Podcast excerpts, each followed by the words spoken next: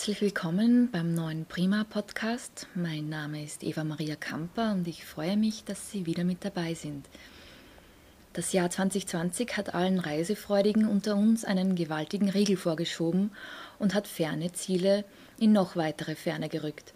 Um einem Urlaubsland zumindest gefühlt ein bisschen näher zu kommen, handelt unser heutiger Podcast von einem Menschen, der für immer ausgewandert ist. Per Zoom-Videoanruf haben wir den pensionierten Arzt Dr. Albin Klauninger erreicht. Er war drei Jahrzehnte lang der praktische Arzt in Kemmetten und Litzelsdorf und hat nach Antritt seiner Pension sein ganzes Hab und Gut verkauft und ist vor sechs Jahren nach Thailand ausgewandert.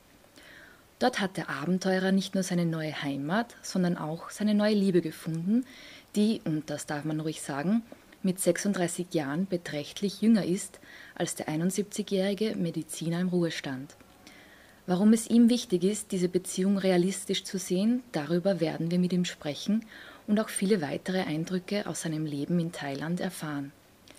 Herr Dr. Glauninger, vielen Dank für das Gespräch und herzlich willkommen. Wie geht es Ihnen? Danke, mir geht es sehr gut und ich genieße jeden Tag hier in Thailand. Es ist ein wundervolles Land mit wunderbaren Menschen und ich habe noch kein einziges Mal bereut, dass ich hierher gekommen bin. Sie haben sich entschlossen, Ihr altes Leben hinter sich zu lassen. Wie ist es dazu gekommen und ähm, wie, haben, wie hat sich das angefühlt? Ist Ihnen das schwer gefallen? Na, eigentlich ist es mir nicht schwer gefallen. Schauen Sie, ich habe keine Familie und ich machte mir schon Gedanken, was wird mit mir im Alter sein? Sollte ich einmal rund um die Uhr eine Hilfe brauchen? Im Westen wird man abgeschoben als alter Mensch und ich werde dann irgendwann im Altersheim gelandet. Das ist hier in Thailand ganz anders. Man respektiert die alten Menschen in jeder Hinsicht. Man fühlt sich hier nie in die Ecke gestoßen. Age is only a number ist hier Realität. Und wie sind Sie auf Thailand gekommen?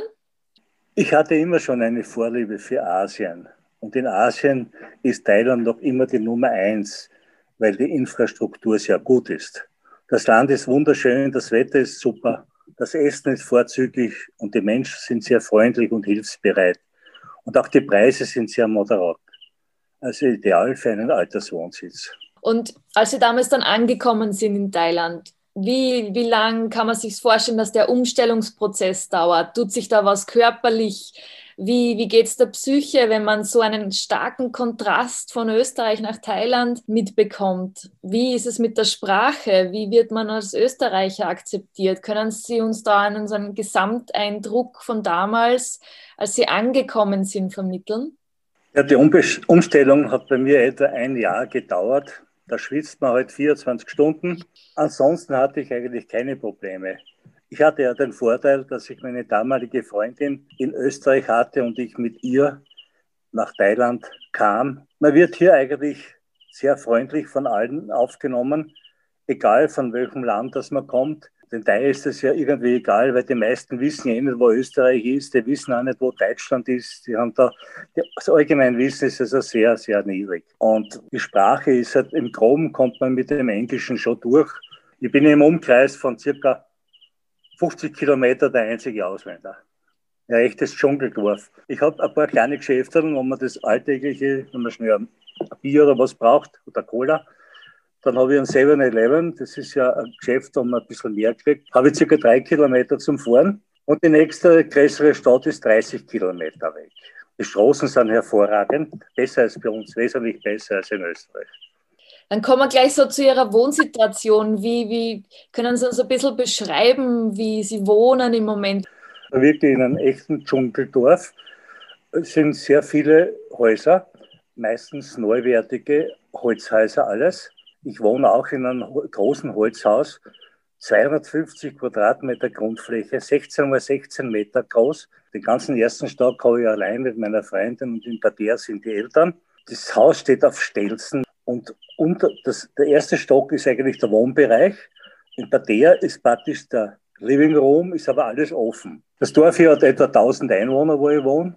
Ist mitten im Busch, mitten rundherum nur äh, Reisfelder, Maisfelder, äh, Zuckerrohr Also alles nur Bauern, meistens sind Reisbauern da. Ne? Berge habe ich 20 Kilometer, bin ich nicht weit weg von den Berg. Wie, wie kann man sich das geografisch vorstellen, wenn man jetzt von Bangkok ausgeht? Ja, ich würde eher sagen, ja, von Bangkok aus ist alles nur eben. Nicht? Da fahren sie im Norden rauf und von Bangkok bin ich weg, circa 600 Kilometer im Norden. Ah, doch, okay. Bin in Nordthailand und habe nach Chiang Mai circa 250 Kilometer. Also ich bin im Norden zwischen Uttaratit und Sukhothai. Sukhothai ist eine berühmte Stadt, weil dort sehr alte Tempel sind. Das ist eine sehr geschichtsträchtige Gegend. Da, ne? Nur ich sehe da keine Touristen, da gibt es keine Touristen. Wie, wie hat sich dann Ihr Alltag geändert? Haben Sie sich neue Hobbys suchen müssen oder gefunden? Oder hat sie, was hat sie bei der Ernährung? Muss sie ja auch alles 180 Grad umgestellt haben wahrscheinlich. Ja, mit der Ernährung, das war eigentlich kein Problem, weil ich habe immer gern thailändisches Essen gehabt und meine Freundin kann auch inzwischen teile, teilweise österreichisch kochen. Ja, sonst Umstellung mit dem Alltag. Natürlich, jetzt habe ich etwas, was ich früher nie gehabt habe, Zeit, unendlich Zeit. Das ist die einzige Umstellung. Nicht? Man ist immer irgendwie über Waterfass, kein Handy, das, das, das, das tut sich nichts. Ne?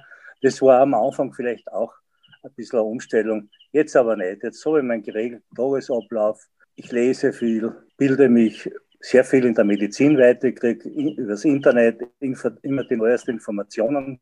Ich schaue viele Dokumentationen im Fernsehen, habe alle Programme hier aus Österreich, Deutschland und Schweiz. Dreimal in der Woche circa gebe ich Englischunterricht an Jugendliche von hier im Dorf. Dann bin ich viel mit dem Motorrad unterwegs, und einmal im Monat fahre ich mit einem Freund nach Chiang Mai für ein paar Tage als Auszeit vom Dschungel. Sie haben jetzt ähm, schon öfters Ihre Freundin erwähnt. Sie haben sie, also Sie sind ja mit ihr gemeinsam nach Thailand gezogen. Ähm, ah, das ist schon Geschichte. Na, aber ich bin jetzt seit zwei Jahren, über zwei Jahren mit meiner jetzigen Partnerin zusammen. Funktioniert alles bestens. Sie ist sehr jung, 36 Jahre, sehr hübsch, sehr fleißig, hervorragende Köchin und umsorgt mich 24 Stunden, wenn es sein muss. Nicht? Weil der Altersunterschied spielt hier in Thailand überhaupt keine Rolle. Niemand findet etwas dabei, wenn ein 80-Jähriger mit einer 20-jährigen Mädel unterwegs ist. Dabei spielt auch der Sex keine Rolle. Man sieht am Stand alte Männer mit Rollator gehen und ein hübsches Mädchen dabei. Das ist ja schön. Der alte, Mensch, der alte Mann würde in Europa irgendwo in der Ecke sitzen oder im Altersheim. Und keiner will ihn. Ne?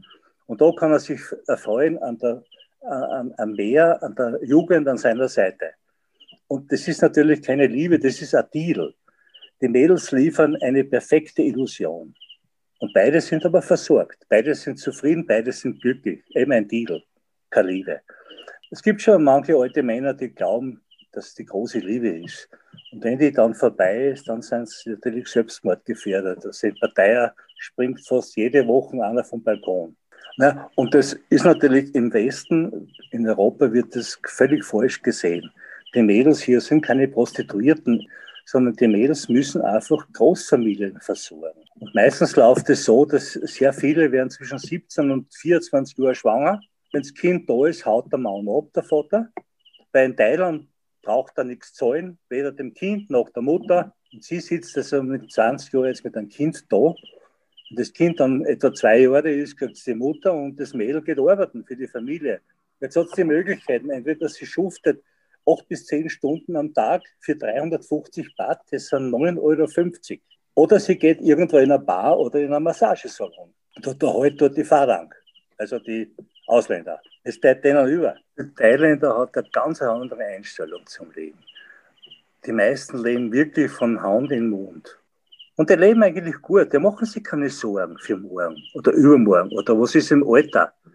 Das ist uninteressant. Es wird schon irgendwie funktionieren und meistens geht es eh. Die haben nicht wie bei uns für diese Versicherung, für das gar nichts. Nichts. Die leben wirklich in den Tag hinein. Ja, und wenn sie Arbeit haben, arbeiten sie dort. Wenn denen nicht mehr taugt, geht es woanders hin und dann arbeiten sie nichts. Der Thailänder, der, der braucht nur einen Reis und der holt sich irgendein Grünzeug von der Wiesen kocht es dazu, dort schon ein schönes Essen. Also so genügsame Menschen wie da habe ich noch nie jetzt gesehen, wirklich. Und so zufrieden, nicht unglücklich, zufrieden. Kommt man da zu dem Schluss, dass äh, ähm, Bescheidenheit mit, mit, leicht, also mit Glücklichsein zusammenhängen kann? Ich glaube schon, ich glaube schon.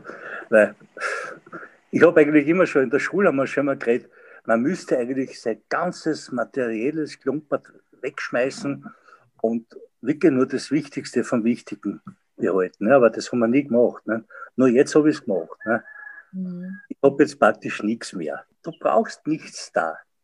Und ich habe eins, ich habe einen inneren Frieden gefunden, von dem mein ganzes Leben nachgelaufen ist. Jetzt ist er da. Ich mache mir jetzt keine Sorgen, was ist morgen? Was ist, wenn ich krank werde? Ich habe das schon übernommen und lebe jeden Tag so, als wäre es der letzte wäre. Versuch's zumindest. Ja, ich würde Sie gerne auch fragen zum Thema Corona, zum Thema Pandemie, weil es ja doch global uns alle betrifft. In Österreich hat es uns gerade sehr hart getroffen. Lockdown 2 war mit, mit sehr dramatischen Zahlen verbunden. Wie, wie schaut es da in Thailand aus? Wie, wie haben Sie die ganze Pandemie von Beginn an ähm, empfunden? Wie ist es im Moment? Ähm, wie erleben Sie das? Corona-Problem habe ich eigentlich nicht viel mitbekommen hier. Es hat sehr früh einen Lockdown gegeben, die, die Grenzen wurden dicht gemacht und es haben sich die Menschen sehr diszipliniert an diesen Lockdown gehalten. Das ist schon im März gewesen. Ne? Und dadurch ist natürlich jetzt der Tourismus komplett am Boden. Um 90 Prozent von Touristen, Reisebüros, Massagesalons und Bars haben für immer geschlossen. 90 Prozent, muss man sich vorstellen. Das ist komplett kaputt. Ne? Wir müssen jetzt äh, noch Maskenpflicht haben wir noch und äh, Ausnahmezustand auch, aber es wird sehr locker gehandelt. Ne? Und wenn ich das immer zwischen sich und, und lese oder höre, was eure Politiker von sich geben, na, Katastrophe. Das gibt es da zum Beispiel überhaupt nicht. Mhm. Da wird nicht die Angst geschürt. Es ist einfach so, die Leute, die sind das ja gewöhnt, die Leute gehen ja nicht das erste Mal mit Masken. Die haben SARS gehabt, die haben die Schweinegrippe gehabt die haben MERS gehabt. Also die sind das ja gewöhnt da, Lockdown haben und das sind noch Ausgangssperre am Abend haben. Ne? Wir haben zum Beispiel tagsüber nie Ausgangssperre gehabt. Nur in der Nacht, von 7 bis 5 in der Früh. Das ist jetzt auch schon lang weg wieder. Ne? Die, die, die Regierung hat das Problem sehr gut gemanagt. Wir haben zum Beispiel aktuell heute 4086 Fälle, aber Kranke, nicht positive, Kranke bisher 60 Tote bei 69 Millionen Einwohnern und 30 Millionen Besucher im Jahr. Das ist nichts. 60 Tote. Also irgendwie machen die das schon richtig. Hängt es mit der Disziplin zusammen oder was, was könnte die Ursache sein? Das habe ich schon immer gesehen. Wenn zum Beispiel, schauen Sie, wenn Sie in Amerika in ein Flugzeug steigen, der sagt die, die Reihe 28 bis 32, dann stehen die Leute auf und gehen rein. Wenn du nach Wien fliegst, von New York, der sagt 3, 36 bis 28, steigen die auf und 250 steigen im Weg. Ne? Das ist ein Unterschied. Habe ich jetzt schon immer gesehen, schau, wie diszipliniert die Österreicher sind. Ne? Also gibt es vielleicht noch was, was Sie, was Sie als Ratschlag äh, an uns Österreicher richten können im Umgang mit der Pandemie? Gibt es da irgendwas, was man von Thailand lernen kann? Ja, absolut die Grenzen dicht und das mit dem Skifahren ist gar nicht so blöd. Äh, weil Skifahren kann man sich nicht anstecken, sicher, aber das, die sind in der Gondel sind die beieinander, die sind dann am Abend beieinander und da wird natürlich, ist die Gefahr da. Ne? Was, keine Angst schüren, das wäre mal das Wichtigste. Mhm. Weil Angst drückt auch die Immunität. Die Leute fürchten sie alle, die fürchten sie. Die begehen, heute habe ich gehört von, von Bhakti, der hat gesagt, sie begehen vor lauter Angst vor dem Tod Selbstmord ich weiß nicht, da läuft das alles so selbstverständlich, da wird kein Blabla gemacht. Man sieht halt Berichte im Fernsehen ein bisschen was, aber dass da stundenlang nur Corona, Corona, Corona, nein, ist nicht der Fall. Was übernehmen können die Österreicher ist einmal die Freundlichkeit. Das könnten sie. Und die lockere Einstellung zum Leben. Hier ist natürlich 90 Prozent ist buddhistisch und daher spricht auch kein Mensch über einen anderen schlecht. Das gibt es da nicht. Das ist verböhnt, das wird nicht gemacht. Jeder lässt jeden leben, so wie er will. Ich bin ja selber auch zum Buddhismus konvertiert, schon zwei Jahre bevor ich nach Thailand gegangen bin. Und ich muss sagen, es ist eine, eine traumhafte Religion. Das Gesundheitssystem ist sehr, sehr gut, teilweise besser als bei uns. Zum Beispiel hat fast jedes Dorf einen praktischen Arzt. Die jungen Ärzte müssen nämlich in der Ausbildung rotieren und am Land arbeiten eine gewisse Zeit. jedes größere Dorf hat ein Loungespital, wo eine Erstversorgung geschieht und dann weiter transportiert werden in die Zentren. Und jede größere Stadt hat eine, eine, große Poliklinik mit allen Fachabteilungen. Das ist für die Thailänder kostenlos, für die Fahrer kostet es nicht viel. Nur in ein städtisches Spital kann man nicht gehen, weil man heute Wartezeiten nicht aus. Wenn du um sieben in der Früh ins Krankenhaus kommst, bist du um drei, 300 oder mal vier. Und da ist kein, kein Klimalage, das ist unvorstellbar. Da geht natürlich in ein Privatspital, was dann auch teurer ist. Ne? Die medizinische Ausbildung ist sehr gut da, ein bisschen was äh, mitkriegt. Die müssen auch alle Englisch kennen, die Ärzte da im Spital. Also du kannst mit jedem Arzt reden. Und die Ausbildung ist ja gut. Es gibt jede Menge äh, Universitäten hier. Also das, was weltweit gemacht werden kann, medizinisch, kann hier auch gemacht werden. Es gibt auch einen Medizintourismus. Es kommen sehr viele vom Ausland, lassen sie hier schönheitschirurgische Eingriffe machen oder auch andere Therapien. Viel, äh, Onkologie kommt viel her. Gesundheitssystem ist gut, gibt es nichts. Wenn Sie sich nochmal zurückversetzen an Ihre Zeit in Österreich, Sie sind ja gebürtiger Steirer und haben sehr, sehr lange Zeit im Südburgenland verbracht. Gibt es da irgendwas, was Sie jetzt wirklich vermissen oder was, wenn Sie was vermissen, was vermissen Sie am meisten? Was ich von Österreich vermisse, da muss ich scharf nachdenken. Eigentlich bin ich mit meinem Leben sehr zufrieden und vermisse eigentlich gar nichts. Ich habe alles, was ich haben will und was ich brauche und vor allem meinen inneren Frieden habe ich gefunden. Vermisse eigentlich nichts. Ziehen Sie in Erwägung, dass Sie irgendwann zurückkommen? Nein, nein, sicher nicht. Absolut nicht. Auch nicht auf Visite, nicht, gar nichts. Ich bin glücklich da, habe sehr viele Freunde da und Nein, das war unmissverständlich. ähm, ja, möchten Sie uns oder jemanden zum Abschluss noch etwas sagen, etwas ausrichten? Ja, ich möchte mich eigentlich mit äh, Worte von Buddha verabschieden. Und zwar, wenn es kommt, lass es kommen. Wenn es bleibt, lass es bleiben. Wenn es geht, lass es gehen. In diesem Sinne herzlichen Dank fürs Gespräch Ganz liebe Grüße an Burgenland. Ein sehr schönes Schlusswort, dem es nichts mehr hinzuzufügen gibt.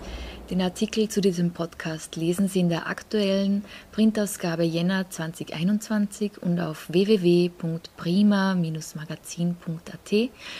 Haben Sie einen guten Start ins neue Jahr, liebe Zuhörerinnen und Zuhörer, in dem wir hoffentlich wieder reisen können. Vielleicht geht die Reise ja für den einen oder anderen auch nach Thailand. Also bleiben Sie gesund, bis zum nächsten Mal.